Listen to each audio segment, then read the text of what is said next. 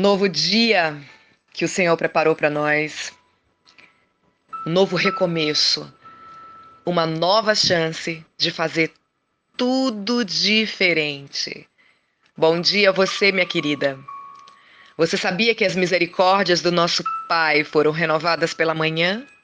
Exatamente enquanto você dormia, Ele cuidava de você. Isso é muito bom. É muito bom pertencer a Ele, a um Deus poderoso, um Deus fiel, um Deus que é bom em todo o tempo. O cuidado dele é incomparável. Hoje eu quero falar sobre riso. Mas hoje eu não quero falar qualquer riso, eu quero falar sobre o riso falso. Eu estava assistindo um filme antigo chamado O Amor é Contagioso. O médico cuja história de vida inspirou esse filme chama-se Hunter Adams. E acredite, ele sempre incentivou o relacionamento médico-paciente, apoiado fortemente no senso de humor e brincadeiras. E isso me fez lembrar a época em que eu fui voluntária em algumas clínicas, em alguns hospitais, principalmente para crianças com câncer. Hoje nós vemos aí os doutores alegria. E eu me sinto muito honrada de saber que um dia eu também pude participar dessa façanha que é ser uma doutora, entre aspas, alegria. Adams, ele acredita que estabelecer esse tipo de conexão com o paciente é fundamental para melhorar a sua saúde física e emocional. E isso é verdade, eu pude eu pude viver isso e ter esse tipo de experiência. O riso e o humor são importantes na vida. O livro de Provérbios diz: a alegria faz bem à saúde. Provérbios 17, no versículo 22. Todos nós poderíamos utilizar mais o riso em nossas vidas. Embora haja lugar para o humor, às vezes o riso pode ser um disfarce. As pessoas podem aparentar felicidade, mas por dentro sentir-se emocionalmente destruídas. Como conselheira, como pastora, eu estive numa posição privilegiada para ouvir alguns dos mais trágicos relatos de sofrimentos pessoais para depois simplesmente terminar rindo da situação. É verdade.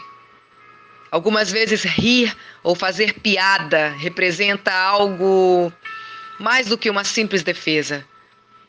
Podemos brincar o tempo todo como forma de nos escondermos dos outros, pois assim não nos levarão a sério.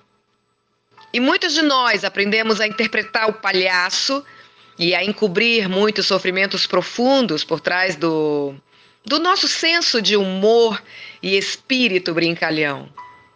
O livro de Provérbios diz que o sorriso pode esconder a tristeza quando a felicidade vai embora, a tristeza já chegou.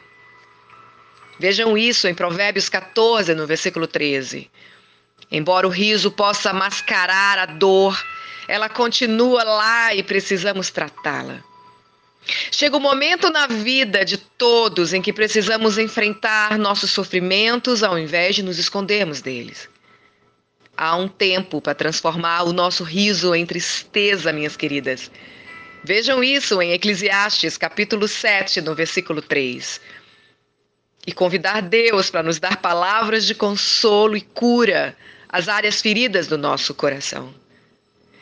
Que sofrimento você tentou esconder por trás de um riso falso?